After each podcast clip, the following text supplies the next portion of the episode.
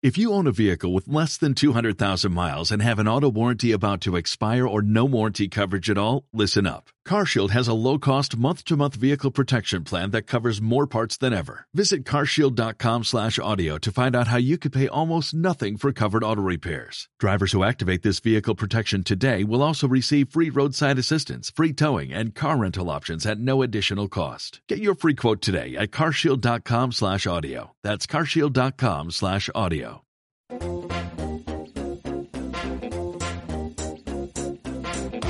Esto es Visión Global con Gema González. El gobierno del Partido Socialista Podemos tiene muchas ganas de que los primeros presupuestos del gobierno de coalición se aprueben cuanto antes. Ni siquiera se atreven a plantearse la posibilidad de prorrogar otra vez las cuentas del exministro Montoro. Por ello, están acelerando los trámites para aprovechar la ventaja que les da los 198 votos a favor, con los que se tumbaron las enmiendas a la totalidad y que las cuentas públicas estén aprobadas antes de final de año. Se baraja el 29 de diciembre para ese pleno definitivo que daría luz verde a los presupuestos generales del Estado de 2021. La ministra de Hacienda y portavoz María Jesús Montero espera que ojalá empecemos el 1 de enero, ha dicho, con los presupuestos aprobados. Entre tanto, echamos un vistazo al otro lado del Atlántico, a la bolsa más importante del mundo, donde lo que estamos viendo es como también ahora el sector tecnológico se ha dado la vuelta y ha girado hacia el rojo. Las ventas, los números rojos se imponen en el parque estadounidense. Wall Street corrige tras unas ventas minoristas, tras un dato macroeconómico que ha salido peor de lo esperado.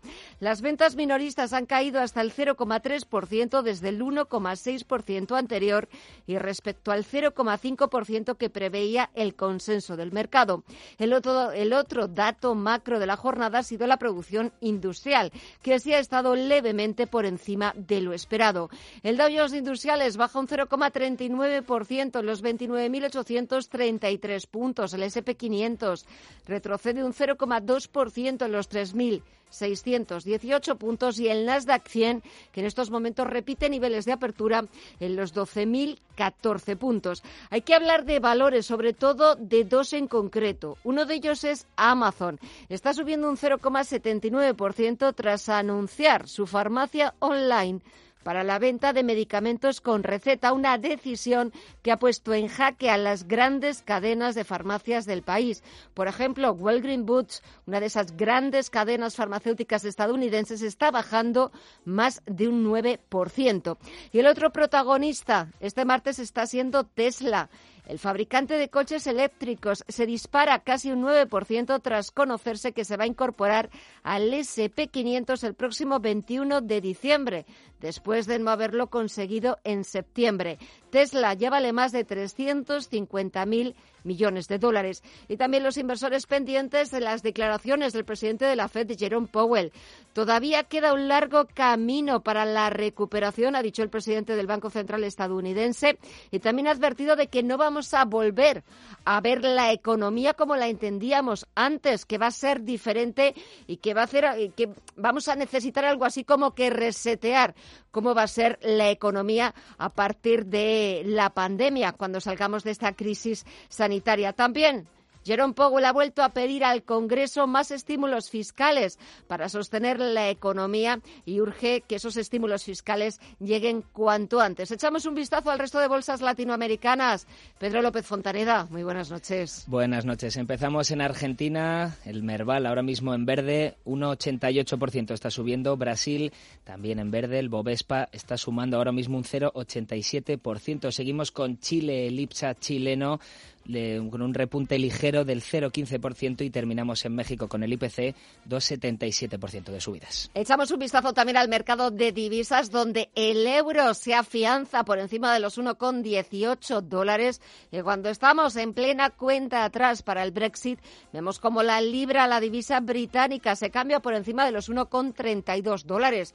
En el mercado de materias primas, la OPEP se prepara para actuar cuando sea necesario en el mercado de petróleo y eso está influyendo para que los inversores tomen posiciones en el precio del crudo. El barril de referencia en Europa, el tipo Brent, suma un 0,23% y está rozando los 44 dólares el barril. El futuro del West Texas, el de referencia en Estados Unidos, suma un 0,39% hasta los 41,50 dólares. Nos falta por conocer el precio de la onza de oro que se comporta este martes con tímidas caídas del 0,10% hasta los 1.886 dólares y quien está conociendo un rally espectacular son las principales criptomonedas, pero sobre todo el Bitcoin, que supera los 17.669 dólares y sigue en su imparable ascenso hasta nuevos máximos.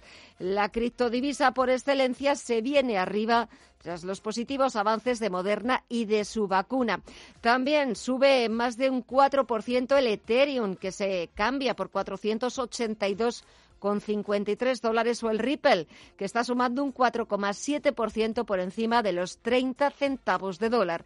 Así están los mercados y ahora toca buscar el análisis. El análisis del día con visión global.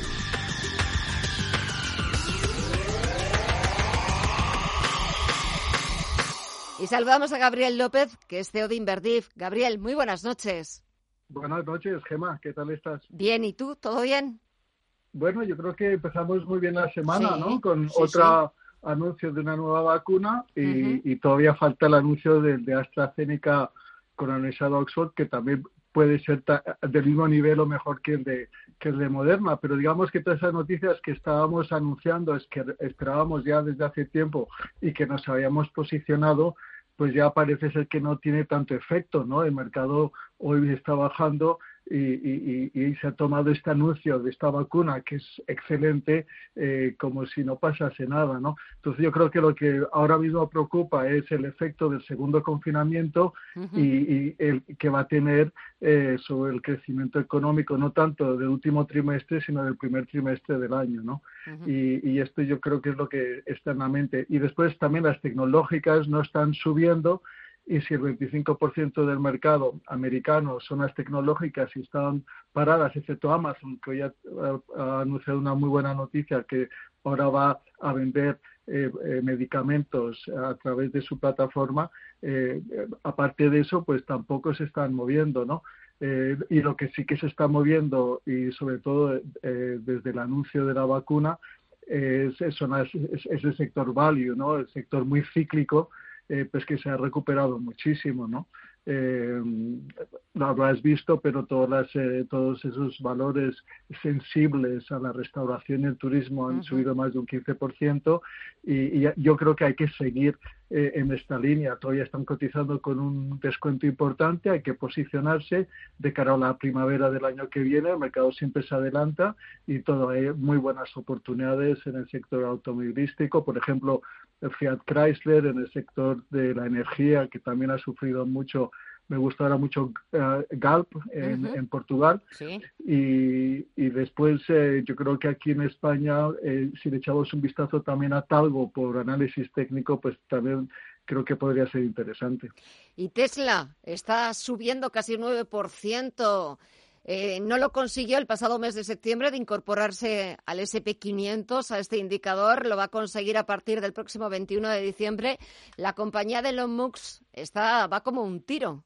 350 mil millones de dólares que ya vale en bolsa. Sí, lo acabo de mirar, ¿no? Acabo de mirar un poco la valoración de Amazon. Sí. está cotizando con un 30% de descuento, de descuento contra su valor teórico, pero Tesla está muy bien valorada. No, no le veo demasiado recorrido uh, de, estos niveles. Sí que es cierto que es un valor que es del sector eh, cíclico, sensible a la recuperación, pero si hay un valor que, que, ha de verdad eh, subido en exceso y que ha habido mucha especulación, sobre todo de, los pequeños inversores en Estados Unidos, pues ha sido Tesla.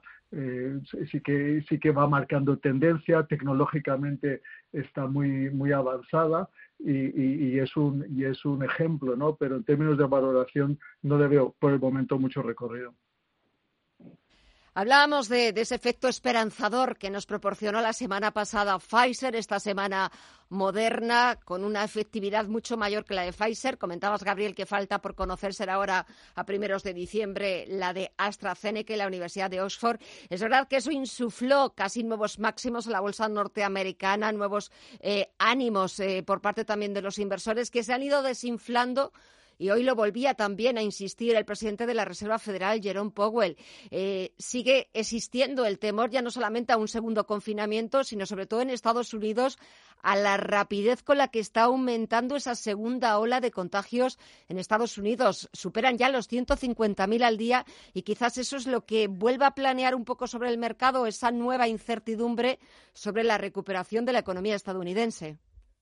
Sí, no hay duda que esa es la razón y también la el famoso medidas fiscales que, todos los banqueros están pidiendo y que al final no llegaron a un acuerdo los dos partidos y no se espera que lleguen a un acuerdo hasta que cambien de presidente y, se forme el nuevo Congreso. Todo el mundo tiene ilusión de que pudiese suceder antes de final de año, pero no parece ser que sea el caso. Entonces, eh, todas las ayudas que están recibiendo los americanos están venciendo, van a tener un, un, final de año bastante apretado y es otra de las razones por las cuales pues el mercado ayer tocó máximos históricos. Tampoco es que tengamos que pedir mucho más, es normal ver una corrección y el mercado sigue optimista, la tendencia sigue positiva, el SP está en 3.600, el objetivo eh, para, para final de año yo creo que es el 3.800, hay gente que ya lo pone en 4.000 el Nasdaq está muy parado, pero por ejemplo Amazon todavía tiene mucho potencial, igual que las otras,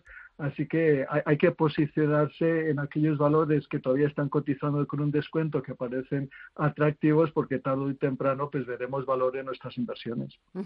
Y el sector financiero vuelve a estar encima de la mesa, vuelve a estar en boca de todos esa posible fusión BBVA-Sabadell.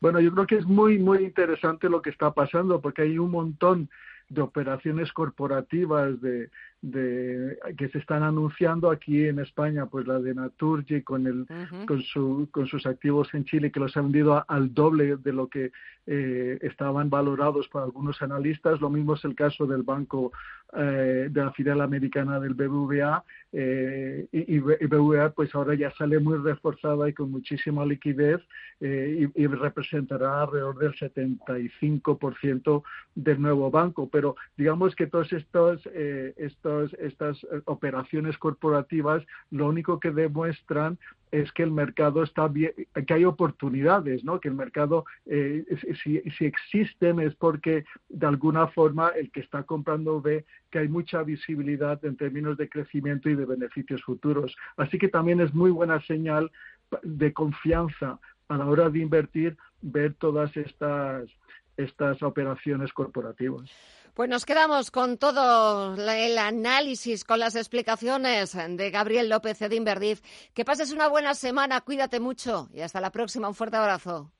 Igualmente, Gemma, gracias. Visión global. Los mercados. Bontobel Asset Management patrocina este espacio. Echamos un vistazo a lo que ha pasado este martes en las principales bolsas europeas. En el IBEX 35 se ha impuesto al cierre una tímida recogida de beneficios, pero el selectivo del continuo español mantiene los 7.900 puntos.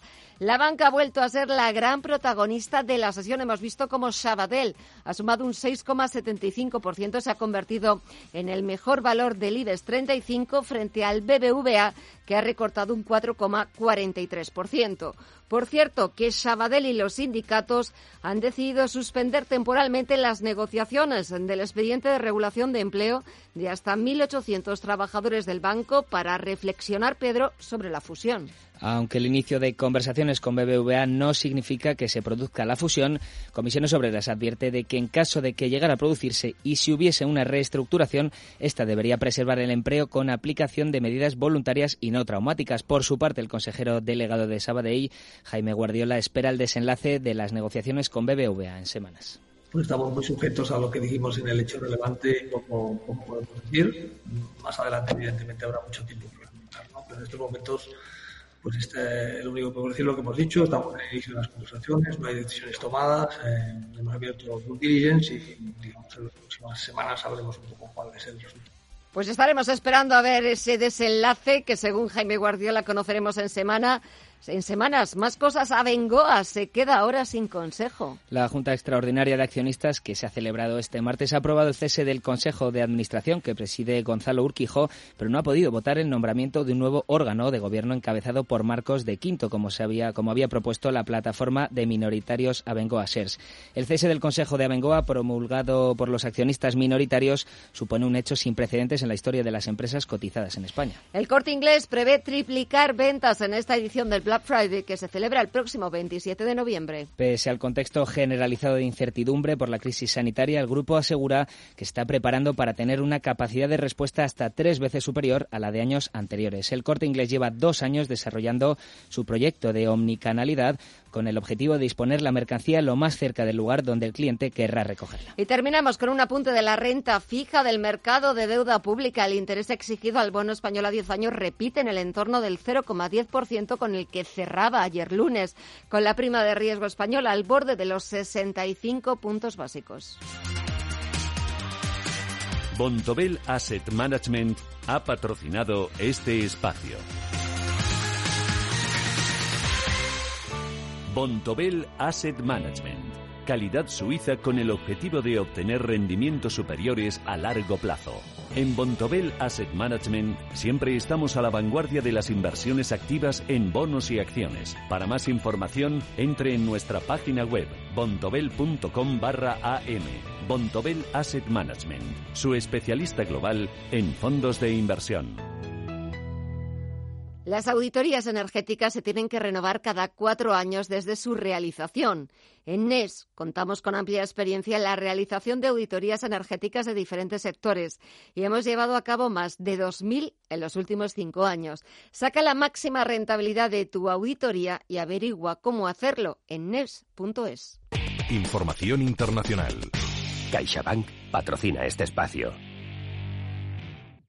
La República de Perú ya tiene nuevo presidente interino. Han sido elegidos miembros de la mesa directiva del Congreso de la República el señor Francisco Rafael Sagasti Hochhausler.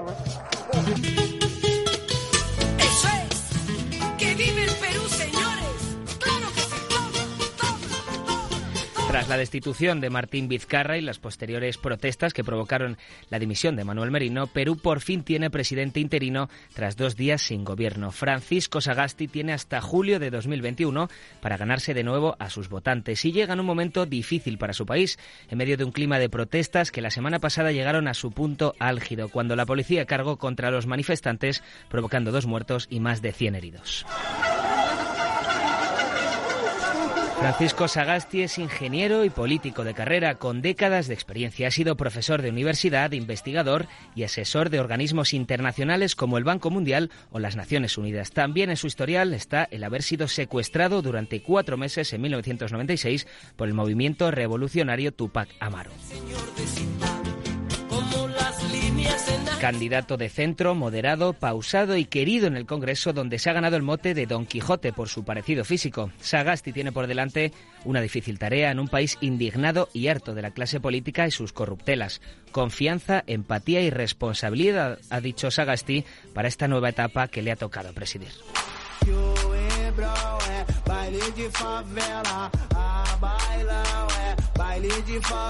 La empatía que busca el nuevo presidente peruano se le va de las manos al brasileño, al presidente Jair Bolsonaro, que este domingo se llevó un buen golpe de realidad en las elecciones municipales y no fue el único. Por raro que parezcan los tiempos en los que vivimos, los brasileños castigaron a las figuras que polarizan la política de su país. Por un lado, el populista de ultraderecha Bolsonaro, que dio su apoyo a 78 candidatos locales y solo ganó uno de ellos. Los votantes han elegido mayoritariamente a la derecha más tradicional, alejándose del discurso del actual presidente y de la moda de la antipolítica. Además, los votos han castigado al negacionismo de Bolsonaro. Todo mundo vai morrer. O Sérgio vai morrer um dia. Não adianta fugir disso, fugir da realidade. Tem que dejar de ser un país de maricas. Hay que dejar de ser un país de maricas, decía Bolsonaro, y han votado mayoritariamente alcaldes que impulsaron restricciones contra el coronavirus. Y por el otro lado... Yo quiero construir este país con la misma alegría que También sale derrotada la izquierda de Lula da Silva, que cosechó su peor resultado histórico en las municipales. Por eso, el actual presidente brasileño se ha jactado de la derrota de la izquierda y confía en mejorar su resultado para 2022, cerrando su mensaje en Twitter con su clásico eslogan Dios, patria y familia. Todo esto con la mayor abstención en 20 años. Nos quedamos a la espera de las próximas elecciones brasileñas en dos años con una pregunta sobre la mesa. ¿Empezará aquí una nueva etapa en Brasil, alejada de los populismos y los extremos? CaixaBank ha patrocinado este espacio. Contigo aprendí. En estos meses hemos aprendido muchas cosas, pero la más importante es que queremos seguir estando contigo. Y en CaixaBank, estar contigo significa que estés protegido con MyBox para que puedas dormir tranquilo. Infórmate en caixabank.es. CaixaBank. Escuchar, hablar, hacer.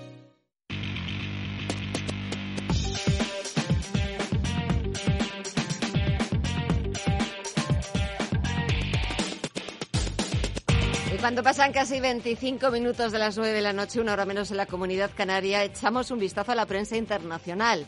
En el Reino Unido, The Times cuenta que las muertes por coronavirus en Inglaterra y Gales aumentan un 40% en unas semanas, la cifra más alta desde finales de mayo. El diario también recoge el comunicado que ha emitido este martes el ex líder laborista Jeremy Corbyn, a la espera de que el partido levantara su suspensión. En el comunicado, Corbyn lamenta el daño que sus declaraciones antisemitas hayan podido causar a la comunidad judía. Por cierto, que la dirección del partido finalmente ha decidido su reincorporación. The Guardian abre con las nuevas restricciones que la primera ministra de Escocia, Nicola Sturgeon, impondrá en la zona oeste del país a partir de este viernes. The council areas that will move to level 4 entre las ciudades afectadas, Glasgow, Glasgow, que pasará al nivel 4, el más alto del sistema de cinco niveles de control del coronavirus en Escocia. El otro tema que lleva The Guardian tiene que ver con la suspensión de Jeremy Corbyn del Partido Laborista, que se ha resuelto este martes a favor del ex líder. Y Financial Times destaca la nueva oferta de Amazon. El gigante de la distribución lanza una farmacia online que pone en jaque a las grandes cadenas farmacéuticas estadounidenses. Vamos ahora con la prensa francesa. Le Monde abre con el primer ministro Jean Castex, que ha sido el último alto directivo de la crisis sanitaria en comparecer ante la comisión de investigación. Castex reconoce que era extremadamente difícil anticipar la repentina aceleración de la epidemia en octubre. Lo Figaro, por su parte, lleva a que los investigadores creen saber por qué los niños están mejor protegidos frente al coronavirus. Si se confirmaran las conclusiones de los dos estudios publicados recientemente, esta sería una excelente noticia epidemiológica. Y Les Eco recoge cómo la mayoría de los países están luchando por encontrar una respuesta efectiva para detener la segunda ola del En Alemania, el Frankfurter Allgemeine lleva en titulares que la policía ha anunciado este martes la detención de tres personas en Berlín por su participación en el espectacular robo del tesoro de la bóveda verde en el Palacio de Dresde, donde hace ahora un año desaparecieron joyas de valor incalculable. Más de 1.600 agentes han participado en la operación. Y el Handelsblatt, por su parte, cuenta que los chinos van a acabar construyendo motores Mercedes-Daimler a gran escala en el futuro. Al otro lado del Atlántico, los principales diarios siguen ocupando sus portadas con el preocupante incremento de nuevos contagios de coronavirus en Estados Unidos. The New York Times titula La pandemia da un triple golpe a las mujeres trabajadoras. La crisis se ha cebado especialmente con las mujeres que han perdido sus empleos, que han tenido que educar a sus hijos en casa y además que se enfrentan a un futuro muy incierto, lo que podría minar la fuerza laboral estadounidense. The Washington Post lleva que el presidente electo Joe Biden aumenta la presión sobre Donald Trump para que facilite el traspaso de poder, mientras también nos cuenta el diario que la primera dama Melania Trump podría estar más enamorada del presidente de lo que esperaban los críticos. Y The Wall Street Journal, por su parte, destaca el dato macro de este martes, el de las ventas minoristas que por sexto mes consecutivo subieron, pero a un ritmo más lento. Y en América Latina, la mayoría de los diarios llevan el nombramiento del nuevo presidente interino de Perú, de Francisco Sagasti. El Clarín argentino además abre este martes con el polémico impuesto a los ricos impulsado por el kirchnerismo, por el partido de Cristina Fernández de Kirchner, que pretende recaudar más de 300.000 millones de dólares. En México, el Universal lleva el anuncio del presidente Andrés Manuel López Obrador para terminar con la subcontratación con dinero público de subcontratación se termina en el gobierno. No creo que haya ningún problema para la regularización. No tenemos por qué tener intermediarios un cambio de modelo laboral en México que, según el diario, tiene claros tintes electorales para 2021. Y nos vamos a Chile. Allí el Mercurio abre su edición digital con una fotografía del nuevo presidente interino de Perú, Francisco Sagasti, al que el diario chileno define como centrista en medio de la grave crisis política que vive Perú. Y terminamos el repaso con el brasileño O Globo y la entrevista que le han hecho al, al expresidente estadounidense Barack Obama, que espera que la presidencia de Joe Biden redefina la relación entre Estados Unidos y Brasil.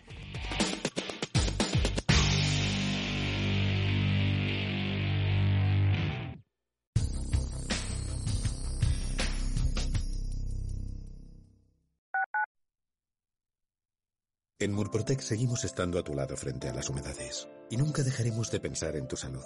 Por eso apoyamos a todos aquellos que lo necesitan, ampliando en 500.000 euros nuestro bono social familias y empresas. Acabamos de forma definitiva con las humedades. Llámanos al 930 1130 o accede a murprotec.es. Seguimos cuidando de ti. Al principio pensaba, lo alquilo, no lo alquilo, lo alquilo, no lo alquilo. Luego, con renta garantizada, pensé, lo alquilo. Renta garantizada se encarga, te seguirá pagando la renta de tus inquilinos, aunque ellos no lo hagan, y se ocupan de la gestión del día a día. Infórmate en el 900 10 10 95 o en rentagarantizada.es. Alquiler garantizado. Oliver y Alcázar, especialistas en implantología de carga inmediata, trae a España los implantes corticales, indicados para pacientes con reabsorciones extremas de hueso, sin necesidad de injertos óseos, prótesis definitiva en menos de un mes y al mismo precio que los implantes tradicionales. Confíe en Oliver y Alcázar y vuelva a sonreír. Primera consulta gratuita en el 91 564 6686 o en oliverialcázar.com. Poseemos todos los equipos y garantías de seguridad para nuestros pacientes frente al COVID-19. En la clase de Matilda enseñan lo que ocurre si tiramos toallitas húmedas por el váter. Aunque las toallitas sean biodegradables, tardan tanto en deshacerse que atascan las tuberías y dañan nuestro medio ambiente. Por eso las toallitas a la papelera. Súmate al reto del agua. Canal de Isabel II. Si te encuentras con situaciones de violencia hacia las mujeres, Da un paso al frente. Sé valiente. Y si eres hombre, hazlo. Si eres hombre, implícate y no permitas, toleres ni justifiques la violencia de género. Porque contigo somos iguales. Pacto de Estado contra la Violencia de Género. Comunidad de Madrid. Radio Intereconomía.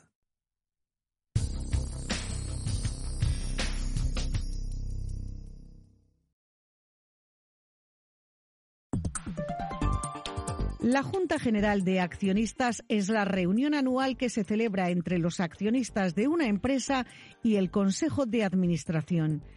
En una junta ordinaria, el equipo directivo presenta las cuentas anuales para su aprobación, las líneas de actuación del ejercicio anterior y la estrategia de cara al futuro. Los accionistas, por su parte, tienen la oportunidad de realizar preguntas al Consejo, pedir explicaciones y cuestionar el rumbo de la compañía. También se pueden llevar a cabo votaciones, lo que permite la participación en las decisiones importantes y cubrir las posiciones vacantes en el Consejo de Administración. Los accionistas que deciden no presentarse a la reunión pueden ejercer su voto por representación o por correo. Las juntas generales de las grandes empresas normalmente son todo un acontecimiento, por el contrario, las compañías más pequeñas pueden reunir a su junta en los despachos de sus abogados. Las juntas pueden ser ordinarias o extraordinarias. Las primeras deben convocarse obligatoriamente en el primer semestre de cada año y lo normal es que versen sobre los asuntos comunes de la marcha de la empresa, como la elección del Consejo, la distribución de dividendo o la remuneración de los directivos.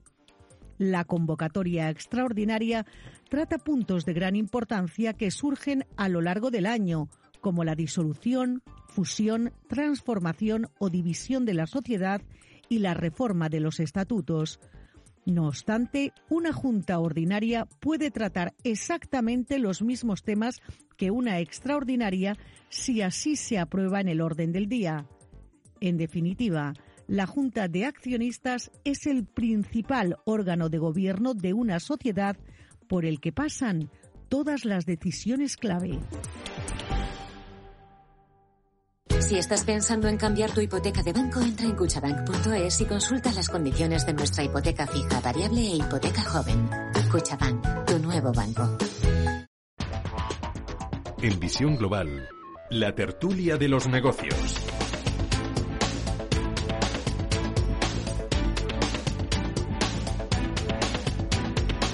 Comenzamos nuestro tiempo de tertulia saludando a Miguel Córdoba, profesor de Economía Financiera de la Universidad CEU San Pablo. Miguel, muy buenas noches. Hola, buenas noches, Gemma. Encantado de estar con vosotros. Igualmente, ¿qué tal estás? ¿Todo bien?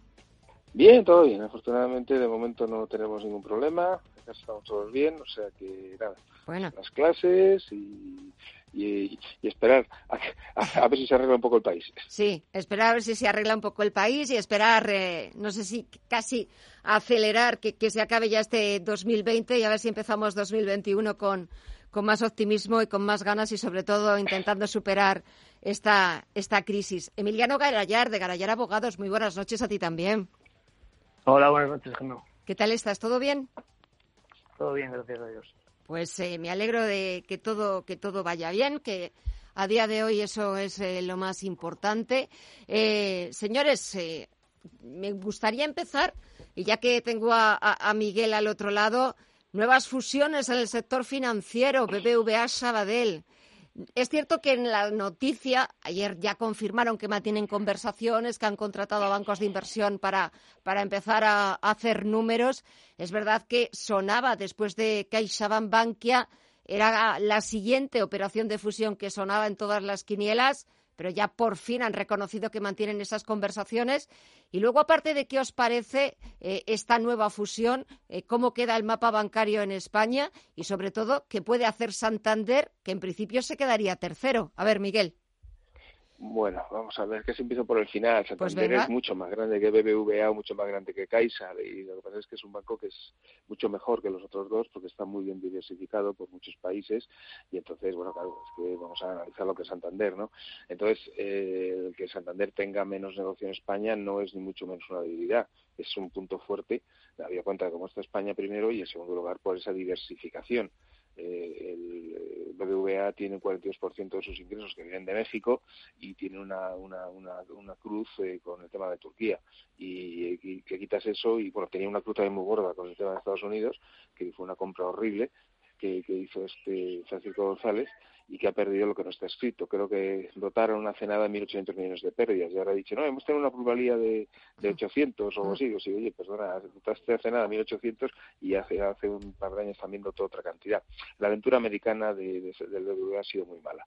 Entonces, el BBVA, eh, bueno, pues está cambiando sus esquemas, sigue apoyado en México y en Turquía y lo que pasa es que bueno el crecer en, en, un sitio donde ya tiene mucho pues a lo mejor a mí no me parece eh, una estrategia adecuada, pero bueno, en fin, ellos sabrán lo que hacen.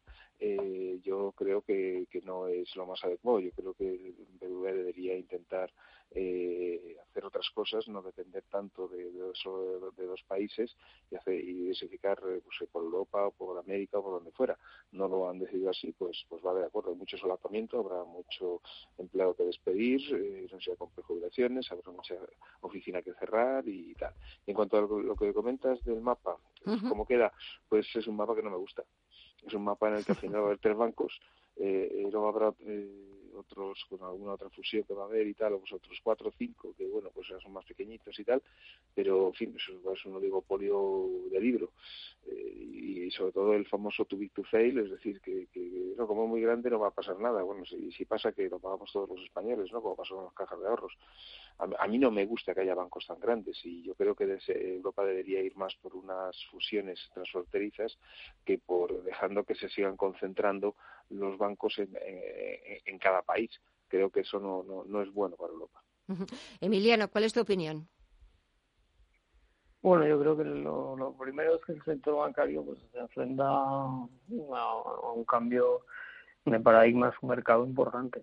Mm. Eh, y ya llevamos años hablando de esto, de, la entrada de, plataformas de pago, como, eh, dependiendo de las grandes tecnológicas, ¿no? de las cinco grandes tecnológicas. Incluso, bueno, ya sabéis que ha habido una salida a bolsa muy importante de Ant eh, Payments, la filial de, pagos de, Alibaba. y por lo tanto, pues lo primero que tienen, hay muchas, muchos grandes jugadores, plataformas tecnológicas que les están mordiendo en su negocio. Es el primer punto. Segundo punto, su negocio es muy poco negocio en un, en un entorno de una depresión de tipos como, como la actual y, y digamos un empacho de liquidez brutal. Y en tercer lugar, pues ellos es verdad y se quejan con razón de que se encuentran de alguna manera en un campo de juego no del todo eh, equitativo en la medida en que están sujetos a una regulación a la que otros jugadores en este mismo mercado, como por ejemplo lo que llaman la banca en la sombra, ¿no? los fondos de, deuda directa, eh, no, no, no están eh, sujetos a esas regulaciones, esos coeficientes, ni a ese consumo de capital, que, que, que, drena y pena tanto su, su rentabilidad y además eh, que, les, que hace que la gestión esté muy supervisada eh, con lo cual, pues, pues yo creo que está en un momento muy difícil, eh, tanto por razones coyunturales como, como estructurales. Eh, la búsqueda de tamaño y que BBVA se como Sabadell para ser el tercer gran banco, eh, yo creo que es un movimiento lógico preparatorio para la integración bancaria en, en el seno del mercado único de servicios financieros que, no olvidemos, está dejando fuera la gran jurisdicción financiera que es Reino Unido en estos momentos. Entonces, eh, al igual que pasó, por ejemplo, con las líneas aéreas, eh, donde las, los monopolios de bandera eh, se fueron aliando para acabar fusionándose, KLM Air France, Lufthansa con otros, Iberia con British Airways, el, el, primer paso de una fusión transfronteriza europea, si uno quiere pintar algo, es tener tamaño en su mercado de origen.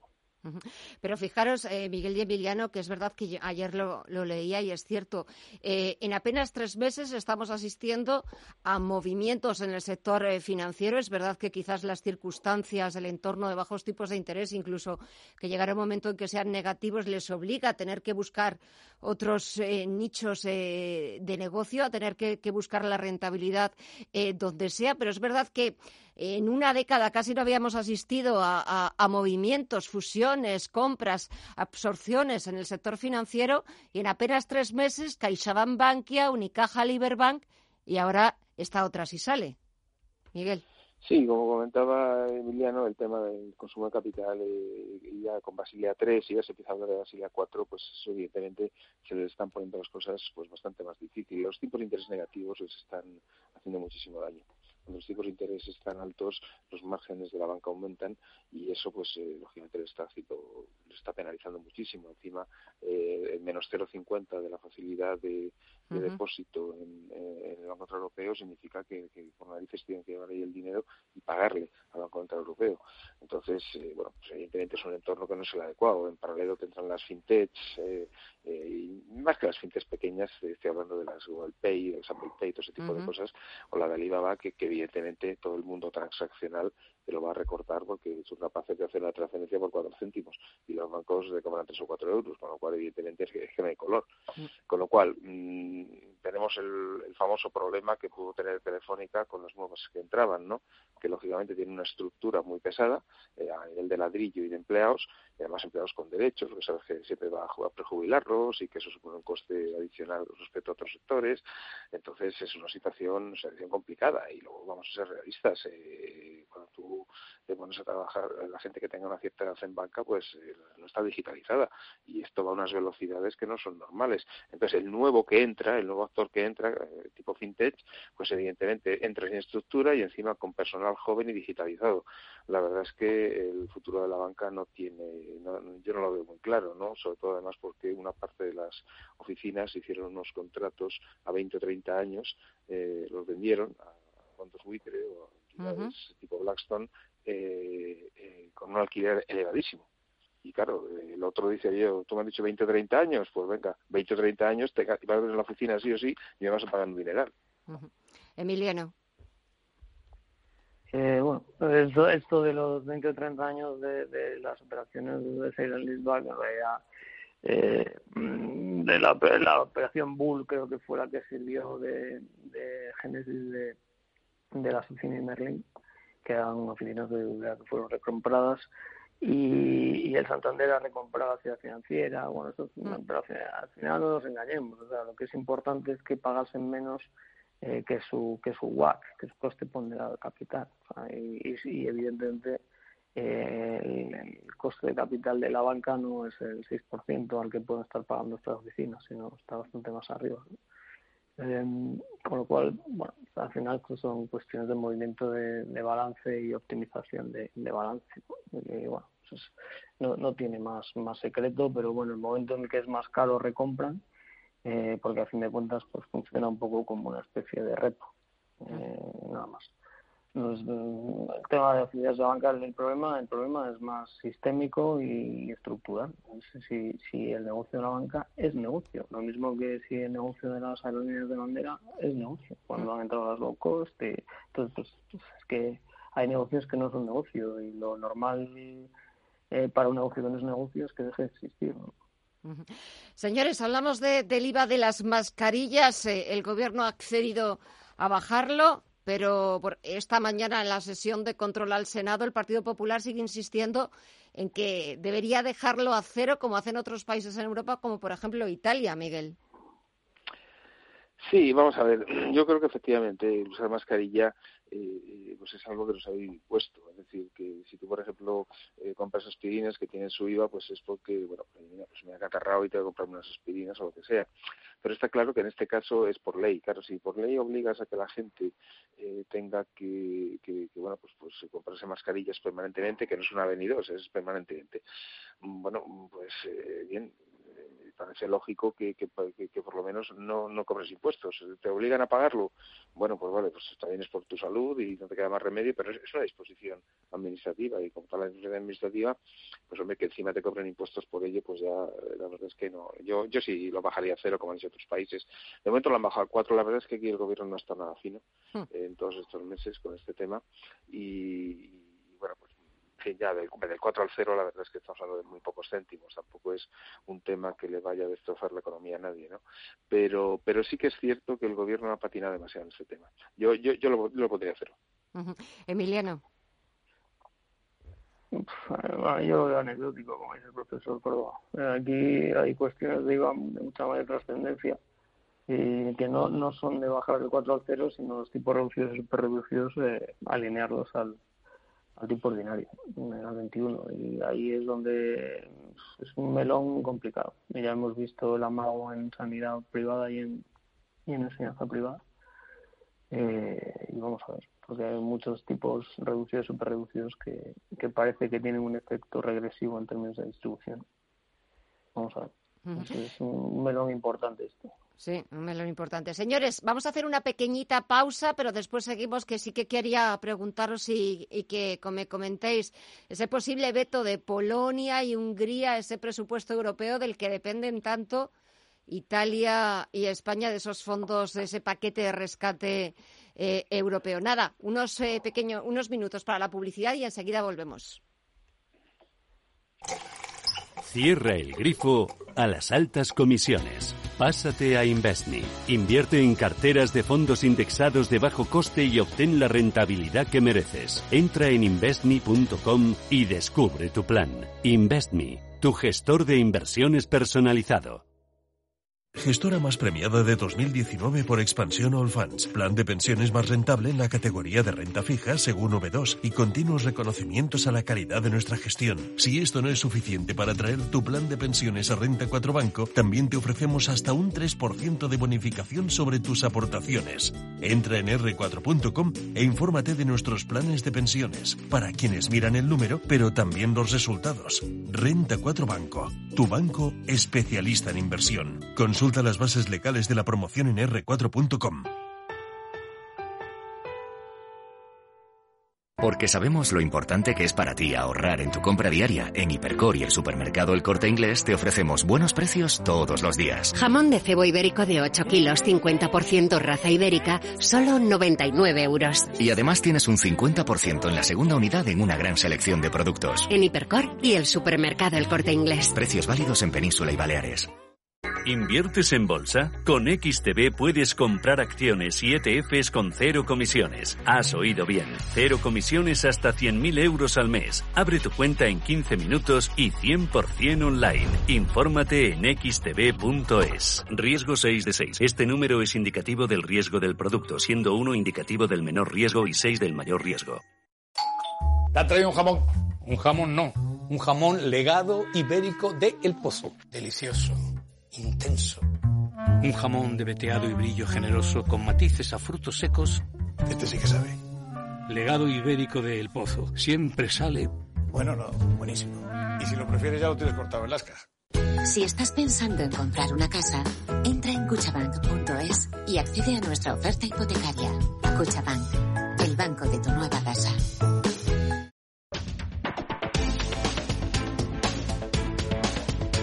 Esto es Visión Global con Gema González.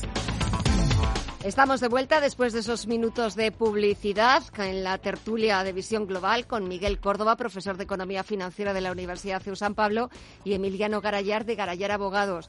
Vamos con ese posible veto de Hungría y Polonia. Miguel, ¿puede hacer daño a la Unión Europea ese paquete de rescate o simplemente es un, una especie de, de tour de force entre Polonia y Hungría y los 27? vamos a ver, yo creo que Polonia y Hungría no quieren hacernos daño, pero sabes que tienen el problema ese de los, los temas de, de, qué es una democracia, qué son los, las libertades, los derechos civiles, las cosas. Y estos dos países precisamente pues están en una deriva pues, un tanto no habitual en los países del, oeste de Europa, ¿no? Que, que las democracias liberales pues son más eh, reconocen mucho más derechos a la gente. Entonces, claro, ellos dicen, eh, pues mira, tengo una oportunidad, como hace falta que sea unánime el voto, pues ahora tengo la oportunidad. Oye, que me dejéis tocar las narices con el tema de, cómo llevamos nosotros nuestros países en el ámbito interno, o, os monto el follón y, y no os dejo que se repartan los fondos bueno, puede ser un coup de force, estoy de acuerdo contigo. Eh, de todas formas, no, no, no, no es un tema baladí. ¿eh? Estos dos países, eh, bueno, eh, tienen gobiernos muy, muy de derechas, eh, parcialmente populistas y, bueno, vamos a ver cómo, cómo evoluciona porque yo creo que puede haber un cierto, una cierta extorsión. Emiliano. Bueno, típica toma de rehenes, ¿no? Cuando cuando las decisiones están sujetas a unanimidad o es necesaria ratificación de, de los, parlamentos, los parlamentos nacionales, pues se producen estas situaciones tácticas. Eh, yo no, no creo que, que cuaje, porque finalmente les perjudica a ellos tanto como a España y, al resto de la Unión Europea. Eh, pero bueno, eh, están ahí lo que llama el pacto de, bueno, el pacto, el grupo de Visegrado. eh, tiene una deriva, digamos, conservadora o ultraconservadora. Eh, bueno, en Polonia ahora mismo hay un gran debate social a cuenta de la prohibición del aborto. Y, en fin, no es, es la causa un poco de, de, la, de la intergubernamentalidad, que así se llama, ¿no? El hecho de que, a pesar de que se trata de presupuestos aprobados por el Consejo Europeo, por el Parlamento Europeo, al, requerir aportaciones eh, toca la soberanía de, los Estados miembros y necesita aprobación parlamentaria. Señores, está... Ay, perdona, que te he interrumpido, perdona, Emiliano. No, no, no tenía mucho más que decir. Eh, no, lo que quería preguntaros, eh, quería aprovechar estos últimos minutos para hablar sobre las vacunas. La semana pasada eh, nos despertamos con esa vacuna de Pfizer, con la efectividad esta semana con, con la de Moderna. Parece que, que son buenas noticias, noticias un poquito más esperanzadoras. Eh, falta por conocer la de AstraZeneca en la Universidad de Oxford, que podría darse a conocer ahora primeros de diciembre. Y a ver si, Miguel, podemos empezar a ver un poquito la luz al final del túnel. Sí, vamos a ver, o sea, la luz, vamos pero vamos a ser realistas y definamos luz. Es decir, que el problema de toda esta historia es que puede que las vacunas para fin de año estén más o menos organizadas. Eh, bueno, hace falta que no haya ningún problema. Vamos a asumir que a pesar de que son vacunas que se han hecho en un número muy, escaso de meses, que bueno, pues que se han esforzado mucho y lo han hecho bien y ha ido todo bien. O sea, que no voy a entrar en el tema sanitario, que entiendo que los que lo hayan hecho, pues eh, bien hecho está el problema que viene ahora es un tema de, bueno pues de, logística, de mm, distribución y de coste. Están hablando de treinta y tantos, cuarenta y tantos euros cada dosis, ¿no? Hace falta dos dosis por persona y se habla de que dura siete meses. Eh, bueno, mm, bien, eh, vamos a ver. Eh, empiezan a primero hay que fabricarlas, luego hay que distribuirlas, luego hay que inocularlas dos veces a tropecientos mil millones de personas y luego hay que ver si dura siete meses si hay que volver a hacerlo. Entonces, eh, bueno, mm, en fin, yo creo que es un, tema de que 2021, mm, de que nadie se espere que empezamos otra vez a abrir todo, eh, pues eso, en primavera y ya todos felices. No va a ser así, ¿eh? Y, puede haber brotes, puede haber más olas y tal, ¿eh? O sea, que, que, vamos a ver, sí es bueno lo que está pasando, pero cuidado, que 2021 eh, va a ser un año complicado en, temas de logística. Eh, son buenas noticias, pero estoy de acuerdo contigo, Miguel, en que hay que seguir manteniendo la prudencia y seguir siendo cautos porque esas vacunas, eh, el problema viene ahora con la distribución, logística, etcétera, etcétera, y, y, después pues que consiga esa efectividad y ver cómo se va recuperando eh, esa economía tan golpeada, sobre todo determinados sectores tan golpeados por, por la crisis. Emiliano. Sí, bueno, yo creo que la vacuna que necesitamos es la del Duque de Wellington, ¿no? que decía que solo, hay que tener miedo al miedo. Entonces lo que necesitamos es una vacuna contra el miedo, mm. eh, porque la vacuna no va a erradicar la enfermedad eh, ni el virus. existe la vacuna de la gripe durante todos los años millones de personas se vacunan y siguen falleciendo decenas de miles de personas de gripe eh, en cada una de las jurisdicciones.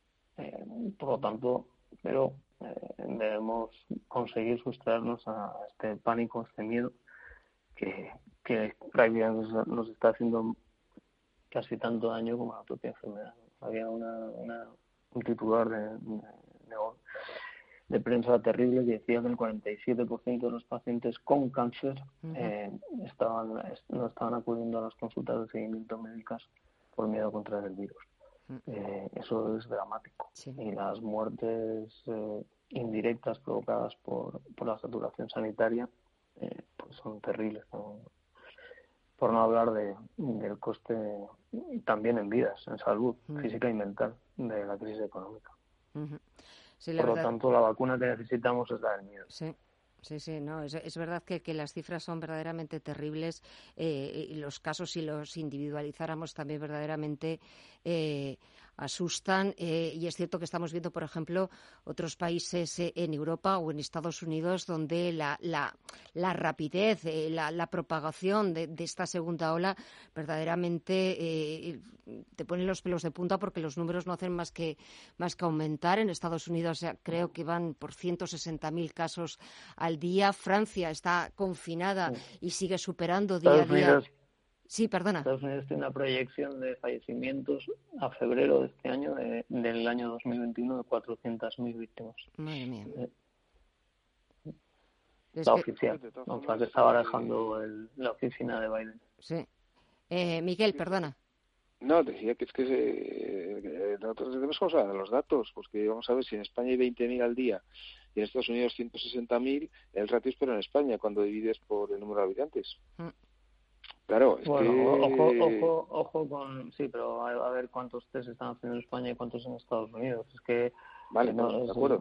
al final vayamos a la tasa de positividad, que, que, que, realmente es lo que cuenta. O sea, si aquí haya hay muchas, regiones el 4, el 5%, en Estados Unidos está en el 13%, esto, pues evidentemente en Estados Unidos tienen un problema que es el triple grande que el de España. Aparte del claro, pero, pero yo, yo lo que me gustaría que, que la gente la gente se acostumbrará a dar los términos en términos relativos, en porcentaje, y no siempre siempre están dando números brutos. Entonces, eh, bueno, yo creo que de manera que el país más sano del mundo, Miguel, es China. Esto, 1.500 millones sí, claro, no tiene. 4.000 muertos. 1.500 millones de habitantes, 4.000 muertos. Esas son las estadísticas oficiales. Sí, eso. Bueno, habría que, creer- eh, oficiales. habría que ver si, si eso, si eso nos lo creemos. Exactamente, esa es, esa es la gran pregunta. Miguel Córdoba, Emiliano Garayar, como siempre, os agradezco muchísimo que hayáis estado estos minutos aquí conmigo, charlando, escuchándoos vuestra opinión. Cuidaos mucho, que paséis una buena semana. De verdad, gracias a los dos y hasta la próxima. Un fuerte abrazo. Muchas gracias. Igualmente, encantado. Hasta luego. Buenas noches. Si ya puedes tener ese móvil con el que sueñas, ¿por qué esperar? Adelántate al Black Friday con los super tecnoprecios en el corte inglés, porque hasta el 18 de noviembre ya tienes el Xiaomi Mi 10 Lite 5G de 128 GB a 249 euros con 90. Con recogida en tienda, entrega incluso en el día y tres meses de seguro gratis. Adelántate al Black Friday en el corte inglés y también en nuestra app. Si lo quieres ya, lo tienes ya. Érase una vez una tarjeta de crédito, la tarjeta revolving, que te prometía más cosas que el genio de la lámpara. Pero pasó el tiempo y te diste cuenta de que aquello era un cuento. El genio se había quedado con tu dinero. ¿Quieres recuperarlo? Nosotros lo haremos por ti. Somos Durán y Durán Abogados y sabemos cómo hacerlo. Entra en duranyduránabogados.com y que no te vengan con cuentos. ¿Quieres saber de mercados lo mismo que los gestores y analistas profesionales? ¿Quieres estar al día de todas las tendencias, productos y análisis macro y micro? Entra en zonavalue.tv y accede a la mayor plataforma formativa y de análisis en castellano. Aprende todo lo que quieres conociendo directamente lo que hacen y piensan los profesionales nacionales e internacionales. Zonavalue.tv rompe las distancias entre tú y los profesionales de los mercados.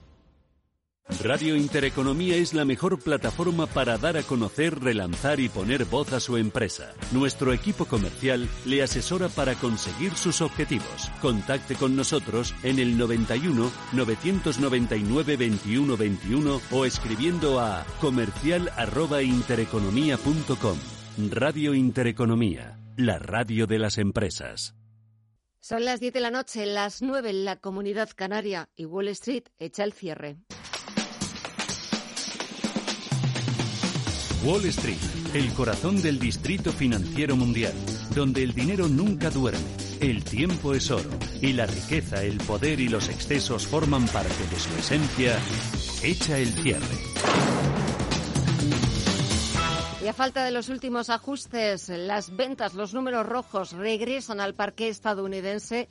El Dow Jones de Industriales baja un 0,57%, casi 170 puntos ha perdido hoy este el promedio industrial Dow Jones en los 29.780.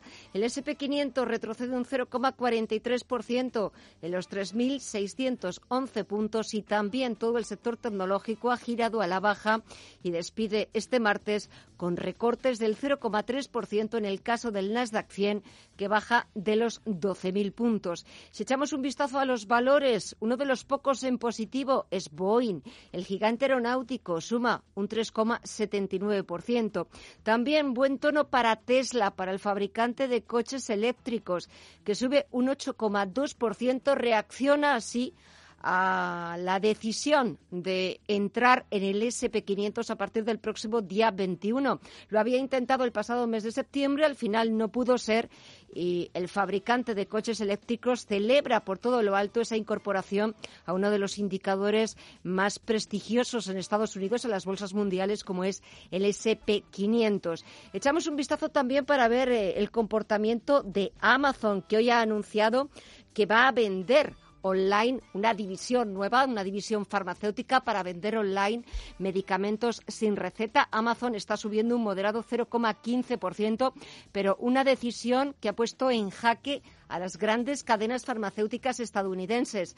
Es el caso, por ejemplo, de Walgreens Boots, una de las grandes en Estados Unidos, que baja un 9,64% hasta los 39,85 dólares por acción. Echamos un vistazo también al resto de bolsas latinoamericanas. El Merval argentino suma un 1,62%. El Bovespa brasileño también repunta un 0,75%.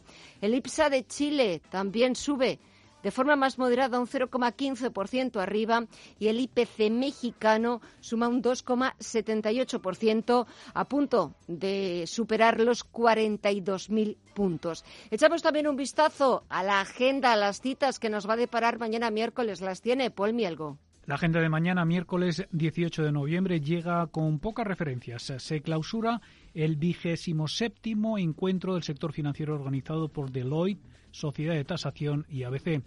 Participarán en el evento la ministra de Economía Nadia Calviño, la subgobernadora del Banco de España Margarita Delgado o los eh, consejeros delegados de BBVA y CaixaBank. Fuera de nuestras fronteras eh, se conocen el IPC de octubre en la eurozona y los permisos de construcción e inicio de viviendas también de octubre en Estados Unidos.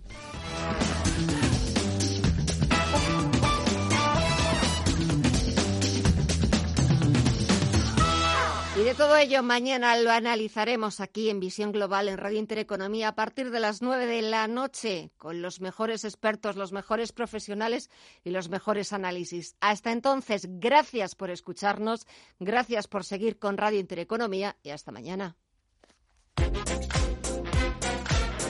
En Radio Intereconomía, Visión Global con Gema González.